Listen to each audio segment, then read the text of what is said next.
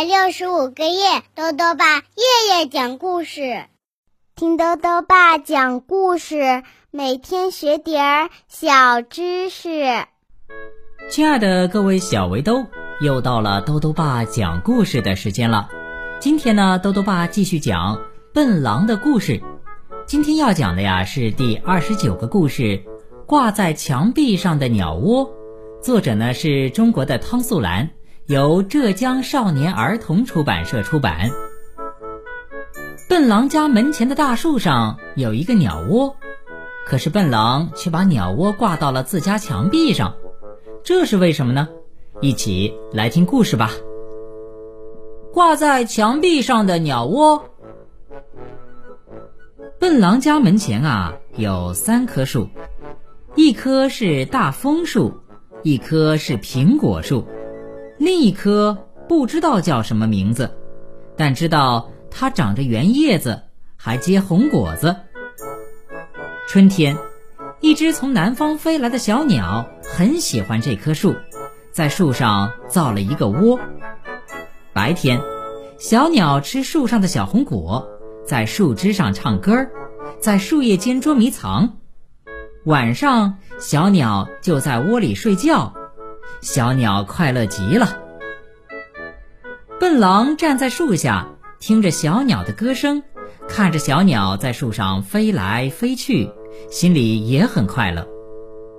一天夜里啊，天上刮起了大风，接着又下起了大雨。呼，风不停的刮，哗，雨不停的下。笨狼想起了树上的小鸟，小鸟怕风吗？小鸟怕雨吗？小鸟的家结实吗？笨狼爬到小树上，撑开一把小花伞，把小鸟的家密密实实的遮在伞下。风刮了一整夜，雨下了一整夜，笨狼撑着伞在树上坐了一整夜。早晨。当太阳把树叶上的水珠照亮的时候啊，小鸟醒来了。你在树上做什么？小鸟问。我在为你挡风雨呀，笨狼说。小鸟笑了。嗨，我的家呀，比你想象的要结实的多呢。它不怕风，也不怕雨。小鸟说。你要是不信，就摇摇看嘛。笨狼使劲儿摇啊摇，摇的小树东倒西歪，小鸟的家还是牢牢的挂在树上。有一天，小鸟告诉笨狼：“我要做妈妈了。”笨狼爬到树上一看，鸟窝里只有四个绿色的鸟蛋。他吃惊地说：“这就是你的小宝宝吗？长得一点儿也不像你呢。”我担心它们不会飞，在地上滚还差不多。小鸟说：“我还没把它们孵出来呢。”过了几天，笨狼正在家里睡午觉，被一群小鸟的叫声吵醒了。他爬上树一看，呀，不得了啊！小鸟不见了，四只没毛的鸟宝宝坐在窝里。可怜的鸟宝宝一定是冻坏了，笨狼想。于是，笨狼坐在树杈上织毛衣，他要织一件红的，织一件绿的，织一件黄的，还要织一件鹅黄的。刚刚把彩色毛线找齐，小鸟飞回来了。你坐在树上干什么呀？小鸟问。我在给你的小宝宝织毛衣呢，笨狼回答。小鸟哈哈大笑，把肚子都笑疼了。你难道不知道它们身上会长出美丽的羽毛来吗？如今秋天来了，秋风吹黄绿树叶，摇落小红果，小鸟又要飞回南方去了。四只鸟宝宝已经长大。也要和鸟妈妈一起飞走。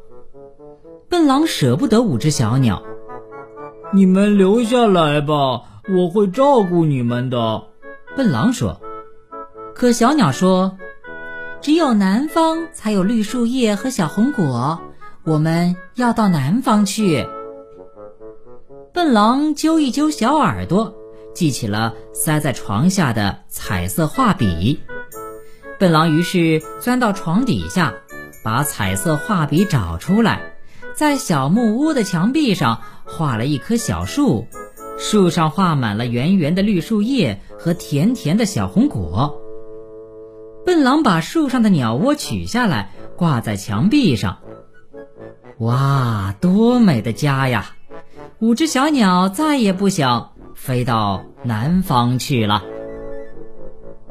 好了，小围兜。挂在墙壁上的鸟窝，这个故事到这里啊就讲完了。下面又到了我们的小知识环节。今天啊，豆豆爸要讲的问题是：白细胞有什么作用？豆豆爸告诉你啊，我们血液中呢有一种细胞叫做白细胞，它是与疾病做斗争的卫士。有的白细胞呢可以识别出细菌，有的白细胞啊。能够包围和杀死人体内的有害微生物，因此白细胞可以抵御外来微生物对机体的损害，实现对机体的保护。最后呢，又到了猜谜时间了。今天的谜面是这样的：有硬有软，有窄有宽，人来休息，他就上班。打一物。再说一遍：有硬有软。有窄有宽，人来休息，他就上班。打一物，你猜到了吗？如果想要告诉兜兜爸，就到微信里来留言吧。要记得兜兜爸的公众号哦，查询“兜兜爸讲故事”这六个字就能找到了。好了，我们明天再见。